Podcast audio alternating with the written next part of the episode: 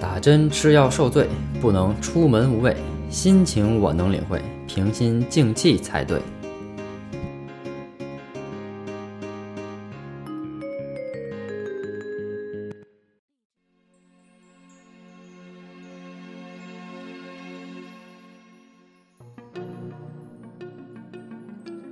各位听众朋友，大家好，我是木匠。那么今天呢，木匠给大家带来一篇二十一残文会的有趣的文章啊，是关于咱们这个雾霾的。那么大家都知道啊，尤其是咱们北京，应该是大概六天吧，发布了这个雾霾的预警啊。呃，而且还是这个一级雾霾的红色预警，也就是说，咱们今年这个所谓最大最强啊，也是最久的巨霾到来了。那么咱们记者呀，街头采访说：“大爷，您觉得这个雾霾给您生活带来什么影响呢？”然后大爷回答说：“小伙子，首先你得看清楚，我是你大妈啊。”那么大概是十二月十九号啊，北京的这个雾霾程度啊，达到了中国今年以来范围最广、持续时间最长、强度最强的这个雾霾天气的过程。那么不仅仅是北京啊，全国很多地方都遭受这个雾霾的吞噬。那么网友啊，有了一照了一篇这呃照了一张这个照片啊，就是看这个跳广场舞的这个大妈们啊，也是在这个小树林里。那么由于这个雾霾呢，照出来的照片就活像僵尸在跳这个僵尸舞啊。那么另一组呢，就是这个十月二十四号和十二月十八号的这个照片。这照片关于什么的呢？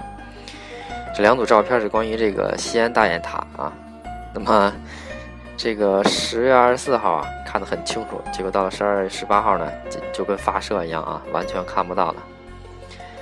那么这个雾霾这个词啊，最近被这个日本啊日本人列入了这个中国流行语之一啊，就可见这个雾霾的这个受关注的程度啊。那么。这个面对这个无可奈何的雾霾呀，咱们中国的很多网友啊也非常有自嘲精神啊，都是在网上发了发一些各种啊比较有意思的这个这个文章啊，或者说这个小图片，配上一些这个话语啊，看起来就非常有意思。那比如说这个上面有一个照片啊，说师徒四人西天取经啊，悟空说：“师傅，咱们到西天了吧？”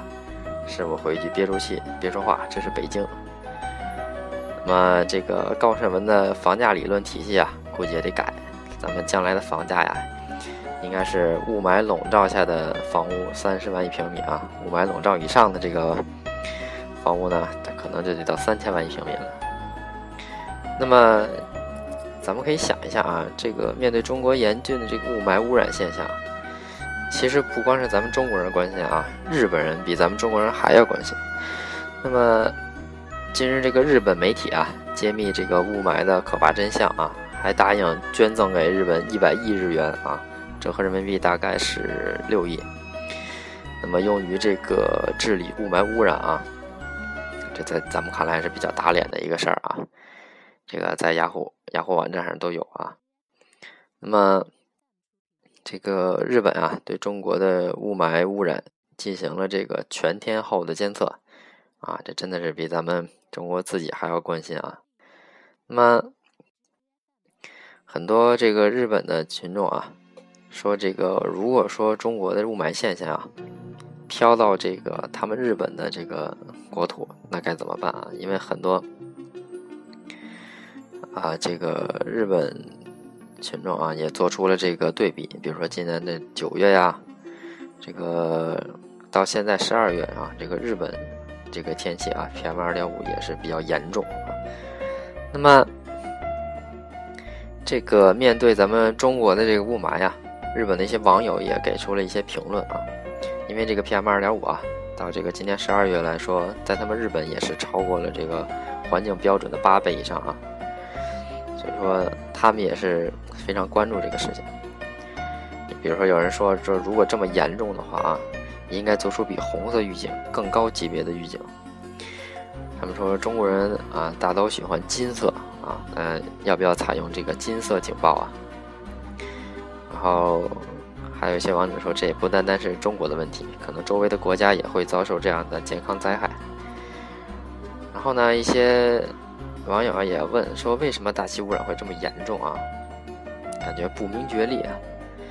这个还有一些就是比较讽刺的了啊，说从什么太空万里长城远看不到了啊，但是雾霾可以看到啊，什么中国人百毒不侵啊，实在无法安心。嗯，呼吸空气啊，水、土壤都如此恶劣啊，然后还说咱们中国可以在这样的环境下生活啊，真的是非常强大。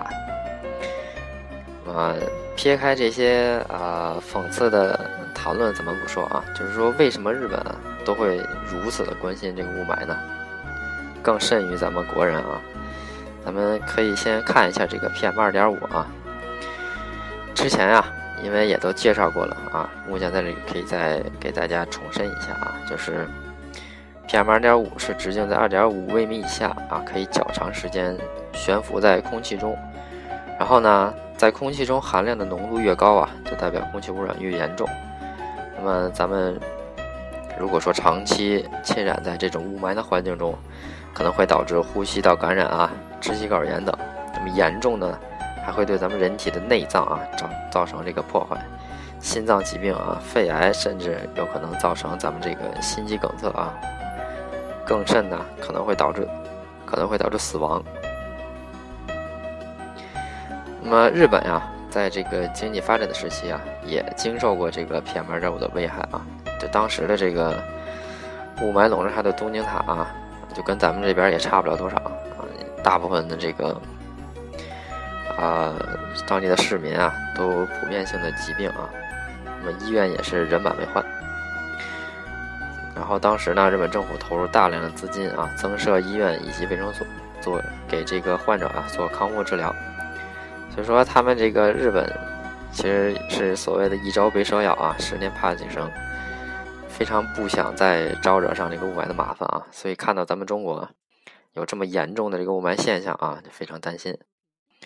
那么，虽然说啊，作为咱们国人对日本这个国家还是啊比较不爽，但实际上呢，如今的日本啊，民众的环保意识还有垃圾分类等等这个环保措施啊，可以称得上是地表最强了啊。那么对于咱们自己的国家呢，其实咱们大多数的国人啊，除了这个日常的这新闻媒体以外啊，很有很少有时间啊，或者是途径。去了解这些个一些啊事实，那么相反呢，可能是一些不经意间啊看到一些外国的报道啊，时不时反而可以让咱们对这个咱们自己国家的这个环境啊有一些新的认识啊。那么这篇文章呢讲的还是很有意思啊，就是通过咱们邻国日本的这些个观点啊，对咱们国家的近日这个严重的雾霾啊做一个警醒。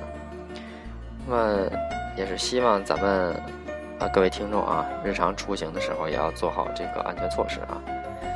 比如咱们这个口罩啊，我看很多文章上说，这个未来这个关于防治 PM 二点五的这个口罩，可能是继咱们手机之后第二大随身携带的用具了啊。所以虽然这样很讽刺，但是不得不这样做，因为你确实是。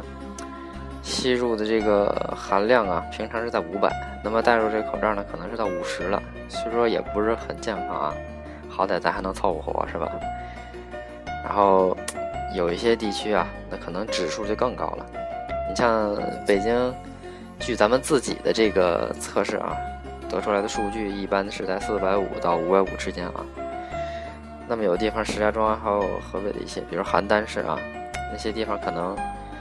就是最高的情况可能会达到一千啊，那可能就感觉这日子都没法过了啊。更有甚者，那很多地方人干脆就不戴口罩了。那些人就是说啊，我可能觉得我自己都活不长了啊，所以戴不戴口罩都两可了啊。这这种情况呢，真的非常可怕啊。那所以说，目前建议大家啊，近期还是要注意一下啊，尤其是出行的，咱们尽量去避免在这个室外啊。做这过多的这个逗留啊，以免影响到咱们这个身体健康。好了，那么今天呢，木匠就给大家介绍到这里，咱们下期再见。